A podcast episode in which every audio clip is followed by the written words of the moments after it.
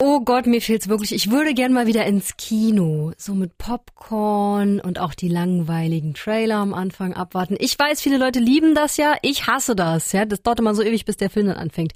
So, dem ist ja nicht, ne? Kinos sind noch zu, aber deswegen hat sich Netflix eine krasse Aktion ausgedacht. Und zwar machen die jetzt jede Woche einen neuen kinoartigen Film. Und einer von diesen Filmen, der zwar nicht im Kino läuft, aber nach Kino aussieht, ist Die Ausgrabung. Am Freitag ist er auf Netflix gestartet. Er spielt 1939, ist wirklich starbesetzt und beruht auf einer wahren Story. Ob er auch inhaltlich so hochwertig ist, das verrät uns jetzt unsere Film- und Serienexpertin Theresa. Hi! Hi! Die Handlung ist eigentlich schnell erzählt. Carrie Mulligan spielt eine verwitwete Landbesitzerin, die mehrere Erdhügel auf ihren Ländereien hat. Weil sie vermutet, dass da irgendwas drunter sein muss, holt sie sich einen Archäologen ins Haus, dargestellt von Ray Fiennes. Der fängt da an zu buddeln und findet tatsächlich was ziemlich Cooles. Seit ich eine Kelle halten kann, nehme ich an Ausgrabungen teil. Mein Vater hat mich ausgebildet. Womit haben wir es zu tun? Wir dürften auf dem Friedhof von jemandem stehen. Aus der Wikingerzeit. Vielleicht sogar älter. Warum sollte jemand ein Schiff vergraben? Tja, vermutlich, weil das ein Grab ist. Eines Kriegers oder Königs. Und dann passiert das, was immer passiert. Ein Museum bekommt Wind davon, will sich die Lorbeeren dafür abholen etc.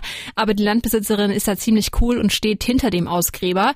Ein weiteres Problem, der Zweite Weltkrieg, ist kurz davor oh. auszubrechen und mit der Gesundheit der jungen Witwe ist es auch nicht so gut bestellt. Da ist ja einiges los. Und geht da eigentlich noch was zwischen den beiden? Also ist das eine Love Story? Jein. Also die Figuren von Carrie Mulligan und Ray Fiennes, die fühlen sich schon irgendwie zueinander hingezogen, aber nicht auf einer romantischen oder gar sexuellen Ebene.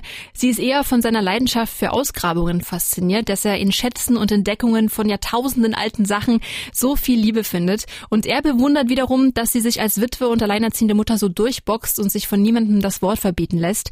Der Film dreht sich im Prinzip um Vergänglichkeit, um Leben und Tod, beziehungsweise den Umgang damit, ohne aber deprimierend zu sein. Okay, krass. Er klingt irgendwie wie so ein archäologischer Fund, ne? Zart, aber auch zerbrechlich. Das hast du sehr schön gesagt und so ist es irgendwie auch. Ein total leiser, unaufgeregter Film, aber ich habe mich keine Sekunde lang gelangweilt. Er sieht schön aus, er ist schön geschnitten, die Chemie zwischen den Darstellern stimmt. Das ist so ein Film, wie er auch super gut ins Kino gepasst hätte, einfach weil er so gut aussieht. Da darf man aber keine Action oder großes Drama erwarten, aber mein Geschmack hat er getroffen. Manchmal braucht es gar nicht viel für so einen schönen Film. Hm. Mhm, klingt gut. Aber nochmal kurz, um äh, bei diesem Ausgrabungsthema zu bleiben. Startet nicht demnächst auch so eine Bio über eine Archäologin? So ähnlich, ja, Ammonite mit Kate Winslet und Sasha Ronan. Filmstart ist eigentlich der 25. Februar. Das wird im Kino nicht bei uns passieren.